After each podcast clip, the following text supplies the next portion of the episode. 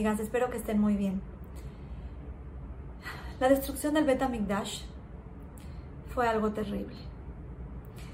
El luto, la tristeza y el sentimiento de Am Israel al ver la casa de Hashem destruida, al ver cómo la Shejina se fue, fue trágico. A Israel fueron con los Jajamim y le dijeron, nosotros ya no vamos a comer carne. ¿Cómo voy a poner carne en mi mesa si la carne era algo que llevábamos al Mizbeach? Si en la mesa de Hashem, que era el Mizbeach, no va a haber carne, en mi casa tampoco va, a haber carne. Los Ojamim les dijeron, pero no pueden hacer eso, porque si ustedes hacen eso, entonces tampoco pueden comer pan en su casa o cualquier derivado del trigo, porque en el Mizbeach se ponía harina y viene del trigo. Y a Israel contestó con fuerza, pues que no haya pan en nuestra mesa tampoco. Y los ajamim le dijeron, pero si te vas a ir por esas, pues tampoco vas a poder tomar vino, porque se llevaba vino al Mizbeach. Y a Israel dijo, pues que no haya vino tampoco. ¿Cómo voy a tener vino en mi casa si no hay vino en la mesa de Hashem?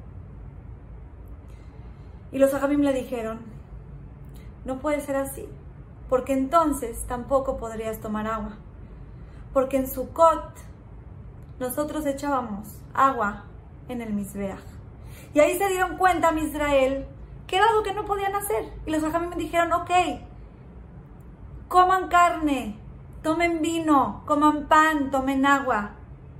Pero un día, un día al año,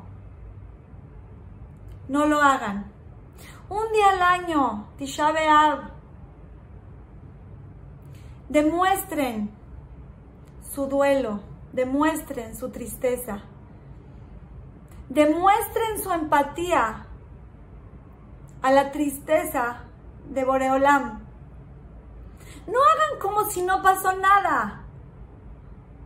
Sin comparación, cuando una persona ve a su padre que perdió algún ser cercano y está en el suelo y está triste, ¿podría hacer como si no pasó nada? ¿Podría el día que ve a su padre en el piso, sentado en la Shiva, irse a tomar café, saludar, comer como si no está pasando? Claro que no, se siente en el corazón, se llama empatía. Amigas, Hashem está de luto. Se quedó sin casa. Se alejó de nosotros, nos tiene dispersos entre los pueblos, Él sufre, nosotros sufrimos. Todo lo que pasa de tragedias y de tristezas y de problemas en el mundo es a causa de que no tenemos el Betamigdash. Tenemos que sentirlo, tenemos que unirnos a este dolor. Está escrito en el Talmud que Rabbi Hanan dijo a toda persona que se enlute por la destrucción del Betamigdash va a tener el mérito de verla en alegría, verla reconstruirse en alegría. Y aquella persona que no, que no la vivió, que no la sintió, que no le importó, no va a tener ese mérito. Y ustedes me van a decir, pero ¿cuánta gente se enlutó y sintió y, y, lloró y ya se murió? ¿Cómo puede ser que va a verla? No me pregunten cómo.